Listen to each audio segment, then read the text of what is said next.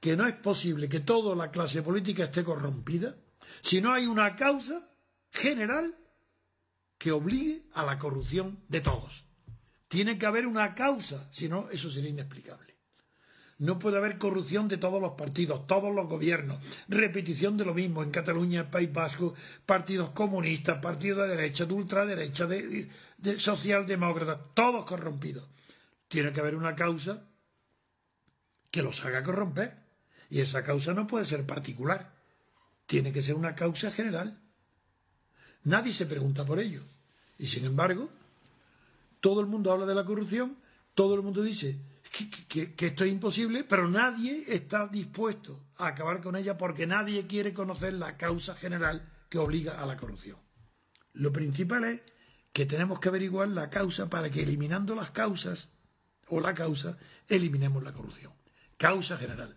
En Estados Unidos tuvieron una intuición maravillosa cuando establecieron e inventaron la democracia representativa.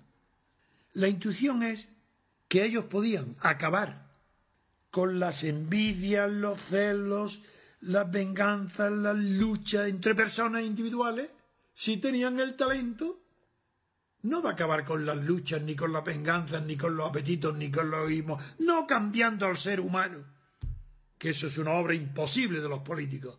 Por eso es tan ridículo todas las fórmulas que se oyen como si fuéramos buenos. Sería bueno, dice, sería bueno, ahora dicen todos, sería bueno tal cosa, sería bueno, claro, sería bueno, sería bueno. Eso es ridículo. ¿qué, ¿Qué inventaron los americanos? Una fórmula genial. Que en lugar de ser envidiosos, celosos, mezquinos, las personas, lo fueran las instituciones. Entonces ya se libraba la humanidad del vicio personal. Pero ¿cómo, cómo hacerlo? Pero ¿cómo hacer? Pues mediante un sistema que yo me atrevo perfectamente a encuadrarlo dentro de esa amplia gama de instituciones, de actividades humanas, incluso singulares, que Hegel bautizó con el nombre de astucia de la razón. La astucia de la razón es cuando la razón que persigue unos fines racionales tiene la astucia de poner como móviles psicológicos que empujan esos fines racionales, pues móviles, por ejemplo, irracionales o bajos o pasionales. Esa astucia de la razón. Yo pongo un ejemplo para que todo el mundo me entienda. Lo que quiero decir. Supongamos que no será verdad ni sé nada de eso.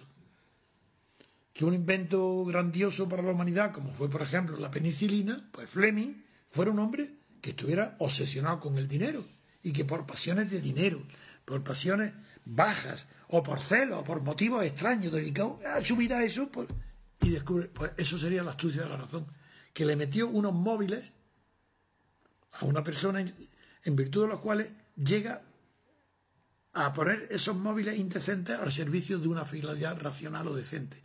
Pues voy a ver cómo ha pasado en América con la Constitución de Estados Unidos. Cómo pudieron trasladar a las instituciones los defectos de los individuos, para que sin transformar ni pretender transformar la naturaleza de los gobernados, ni de la humanidad, ni de la raza humana, sin embargo, se pudiera acceder a instituciones cuyo conjunto es decente, pero contando con que cada uno de los elementos del conjunto persigue las ambiciones, las rivalidades y los celos que sin esas luchas pasarían a los individuos por luchas de poder. ¿Cuál ha sido? La división y separación de poderes.